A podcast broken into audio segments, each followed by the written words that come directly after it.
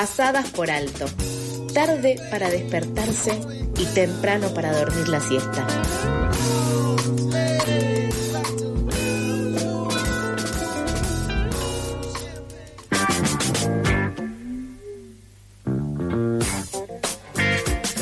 Segundo bloque del programa, pasados por alto en FM La Tribu. Vamos a ir con la entrevista del día y Nico, contame.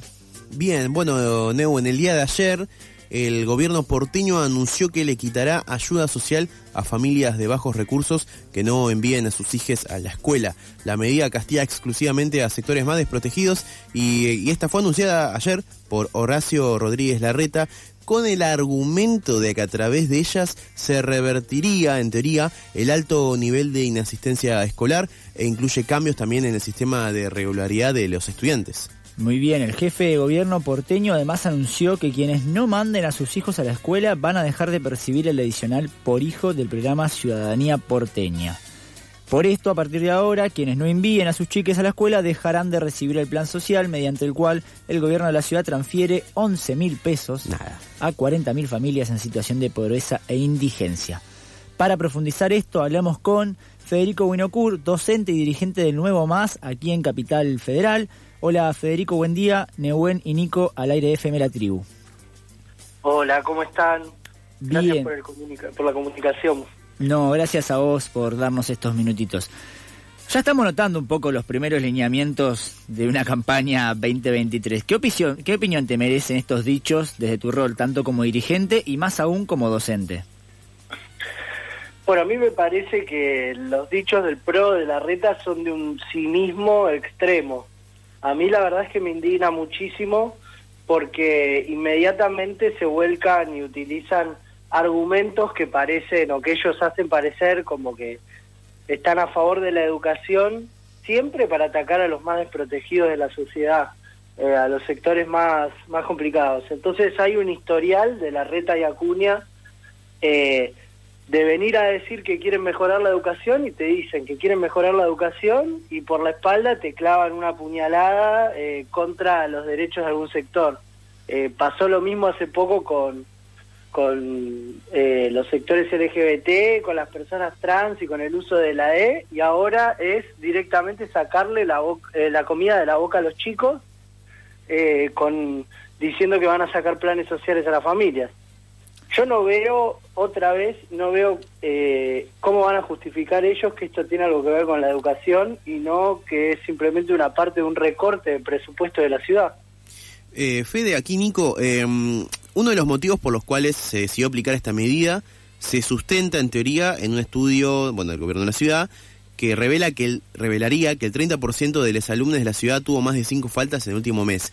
¿Es esto cierto? O y, vos como docente, ¿qué situación ves en las infancias y adolescencias actualmente? Hay muchísima desigualdad, dependiendo de los lugares y lo- los barrios en los que están las escuelas, digamos, la, la condición social en la que están los chicos, las chiques y las familias.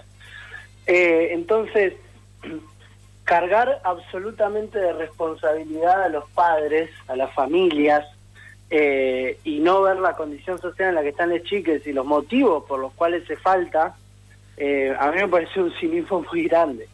Eh, porque cuando si, si entras en comunicación con cualquier docente o con un gabinete pedagógico, te das cuenta que las situaciones en las que viven, en las que se vive, y los motivos por los cuales se falta, muchas veces tiene que ver con, con cuestiones laborales de los padres, tiene que ver con condiciones de llegada a las escuelas, tiene que ver con un montón de cosas que no se van a solucionar penalizando.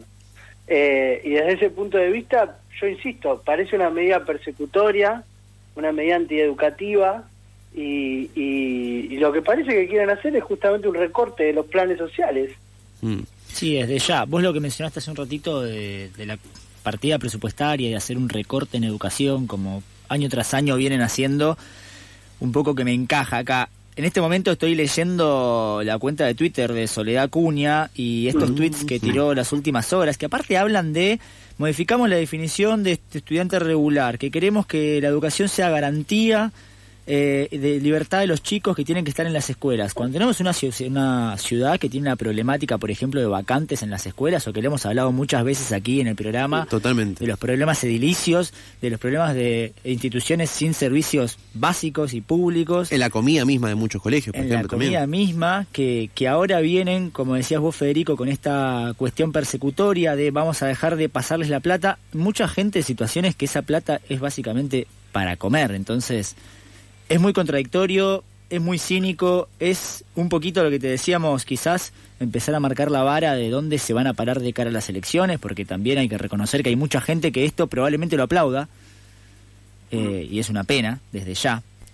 Pero, pero es muy contradictorio esto de querer garantizar la educación justamente persiguiendo a padres, a responsables de niñas que no están yendo a las clases, vaya a saber por qué.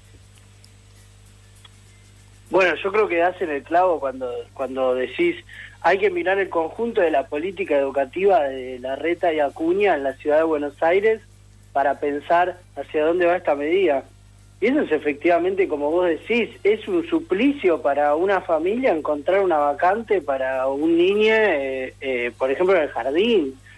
Eh, es muy difícil llegar en la ciudad de Buenos Aires a tener una vacante y después vos vas a una escuela y, no, no alcanzan las viandas, no alcanzan las viandas en el comedor, eh, a pesar de los esfuerzos de la docencia, de todo el personal de la escuela para tratar de repartir comida con les chiques, no alcanzan las viandas. Entonces, ¿dónde está puesto el foco eh, para que les chiques se queden en la escuela? ¿En qué punto está puesto eso? ¿Y en qué punto sacarle el sustento a una familia ¿sí? que hablamos de 11 mil pesos. Podría ser la diferencia en algunos casos entre dormir bajo un techo o dormir en la calle. ¿En qué punto eso sería sería una medida a favor de que se mantengan las chicas en la escuela y que no terminen fuera del sistema educativo?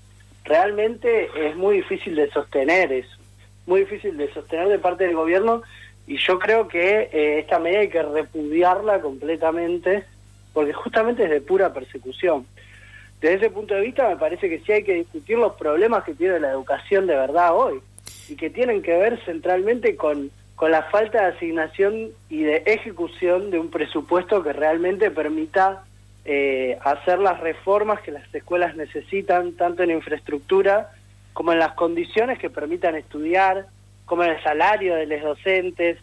Hoy también hay un paro que es nacional eh, de la docencia y también desde ADEMIS se está convocando movilizaciones y de, lo que es la lista multicolor en la provincia, que nosotros integramos con la Corriente Nacional Carlos Fuente Alba, que están poniendo el punto sobre las problemáticas que hay en general sobre la educación. Eh, de eso ellos hacen oídos sordos completamente. Perfecto, Fede, clarísimo. Te agradecemos por estos minutos y por supuesto que como siempre estamos a disposición para cualquier cosita que suceda en las próximas semanas. Bueno, muchas gracias a ustedes por la comunicación. No, por favor. Pasaba Federico Winocur, docente y dirigente del Nuevo Más en Capital Federal, eh, conversando acá sobre las nuevas medidas del gobierno porteño de justamente, vamos a decirlo así, recortar eh, las becas estudiantiles del programa Ciudadanía Porteña.